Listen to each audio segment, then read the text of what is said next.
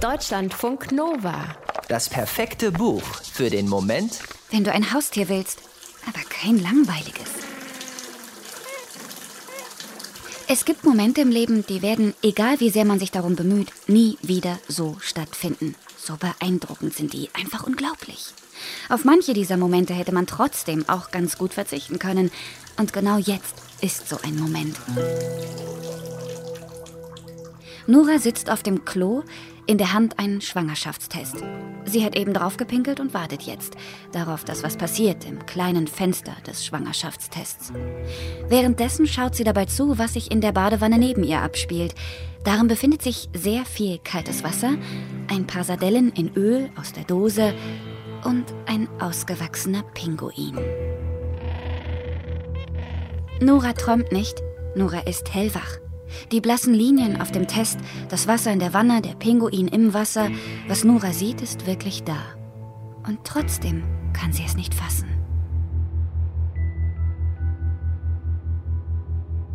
Sie ist vielleicht schwanger.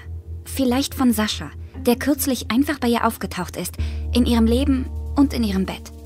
Als sie sich das letzte Mal gesehen und geküsst haben, war Nora 17, er 15. Das war vor 20 Jahren. Damals war nach vier Monaten Schluss, weil sie Sascha in den Ferien mit seinem besten Freund betrogen hat. Mit Nico, mit dem sie wiederum ein paar Jahre später eher zufällig während des Studiums zusammengekommen ist. So richtig. Sascha war dafür beide längst kein Thema mehr. Dachte Nora jedenfalls. Zehn Jahre lang waren sie und Nico ein Paar. Das ist aber auch schon wieder voll lange her.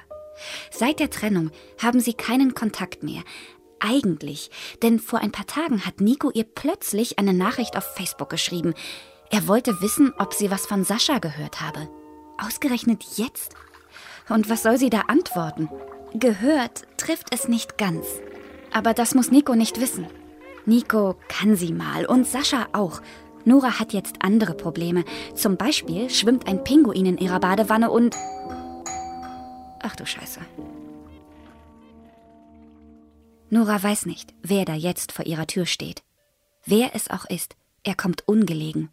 Vielleicht ist es die Polizei oder ihr neuer Kunde, Franco, dem sie die Sache mit dem Pinguin zu verdanken hat. Oder wieder Sascha. Oder Nico? Eins weiß Nora dann aber doch. Sowas hier passiert eigentlich nur in komischen Filmen oder in komischen Romanen.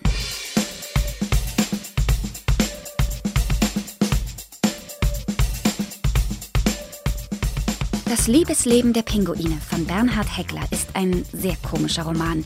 Auf 200 Seiten lässt der Journalist Heckler so viele Zufälle passieren, dass es schwerfällt, ihn nicht für diese Dreistigkeit zu feiern. Und wenn man erst einmal damit angefangen hat, das Knäuel aus Begegnungen und Zusammenhängen zu entwirren, ertappt man sich ganz schnell dabei, vielleicht ein klitzekleines bisschen durchzudrehen. Wollen wir das? Okay, okay. Zurück zu Nura. Sie ist 35 Jahre alt, lebt in München und möchte Romane schreiben, irgendwann, wenn sie die perfekte Idee gefunden hat. Oder dann, wenn endlich ein Verlag ihre Ideen perfekt findet. Um bis dahin über die Runden zu kommen, schreibt sie für zahlungswillige KundInnen die perfekte Kontaktanzeige. Ob auf Tinder, Elitepartner, Grinder oder in der Zeit, Nora findet immer den richtigen Ton. Auch für Franco, ihren bislang spannendsten Kunden.